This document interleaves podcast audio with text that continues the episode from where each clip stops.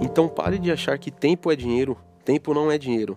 Sabe investir seu tempo para gerar riquezas. Não falo em gerar dinheiro, mas algo mais valioso, no autoconhecimento, em agregar valor para outras pessoas, como solucionar uma dor. Entenda um problema e gere uma solução. Na capacidade de se comunicar. Seu tempo é muito valioso.